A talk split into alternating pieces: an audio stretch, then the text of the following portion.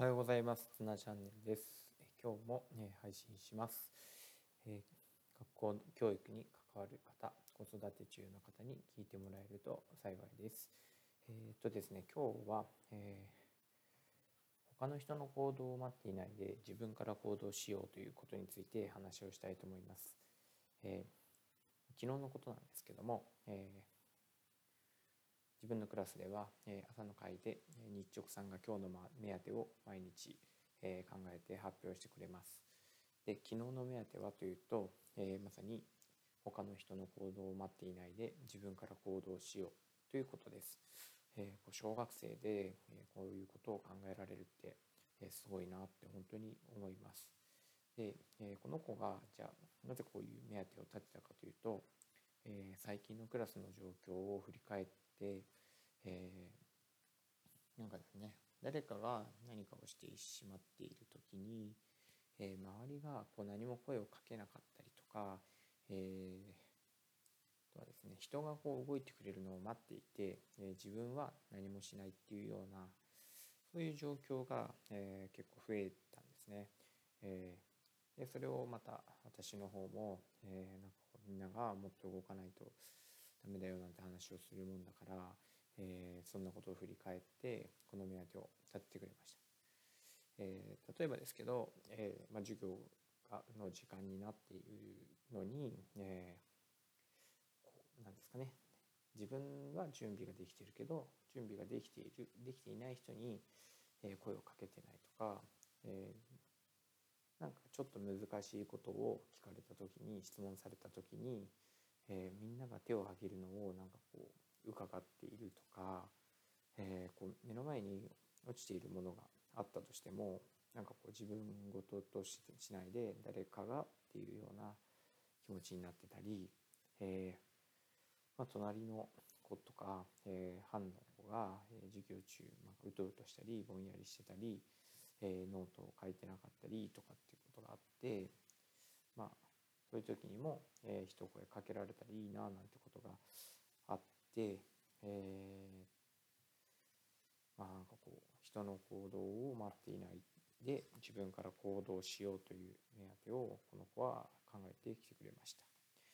でまあこの子はすごく、えーまあ、と考えられる子で、うやってみんなのために自分からこうやって考えてくるっていうこと自体がすで、にこの目当てが達成されているなっていうふうにも思いました。本当にすごいなってこういう子がいるからなんかこうクラスが、えー、こうまた成長できるんだろうなと思います。で、まあ、自分のクラスとか自分のクラスメイトがそのような状況であることを見て見ぬふりできますかっていうことなんですよね。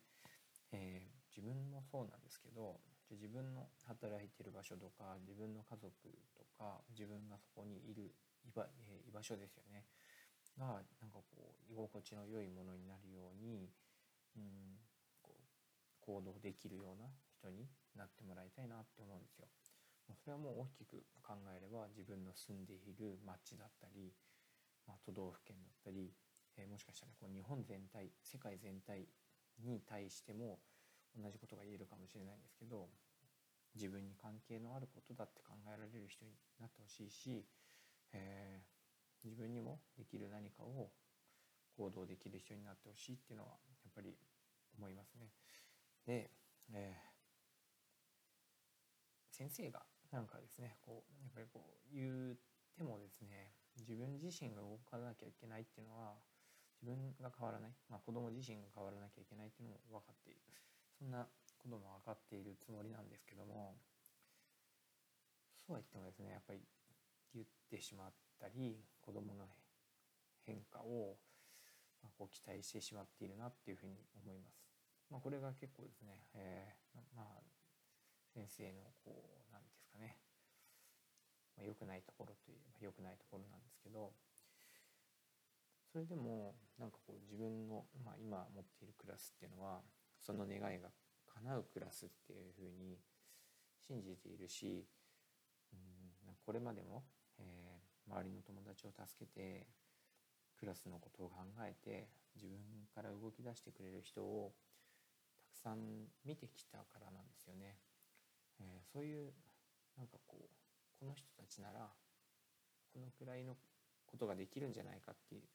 まあ、期待っていうかね持っているんです。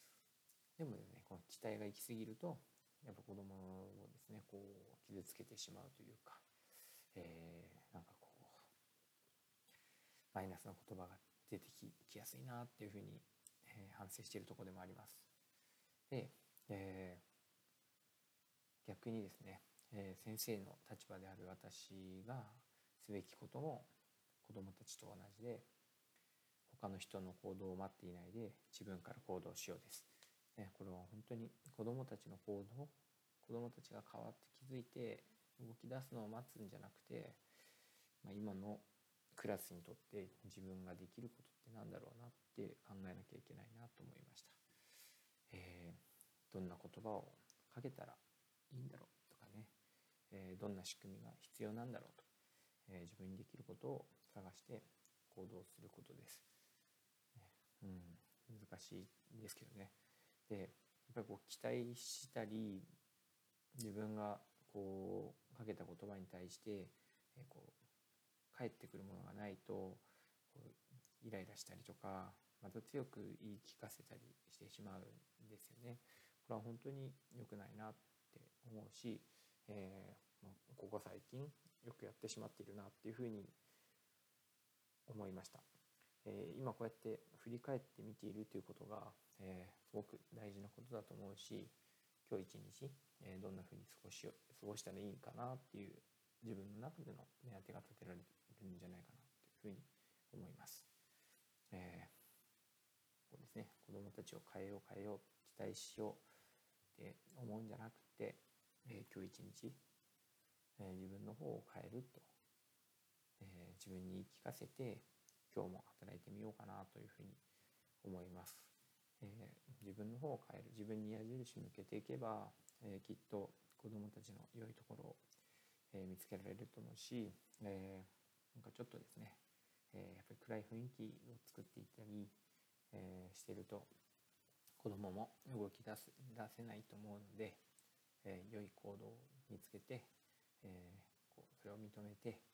えー、まあ、少しねできてないことも目をつぶりながら、えー、できたことをしっかりとですねこうみんなにもシェアしていきたいなというふうに思います。別に誰も偉いわけではないし、えー、いつか変われるものかもしれないのでそんなに結果を求めすぎないで焦らないでいきたいなと思います、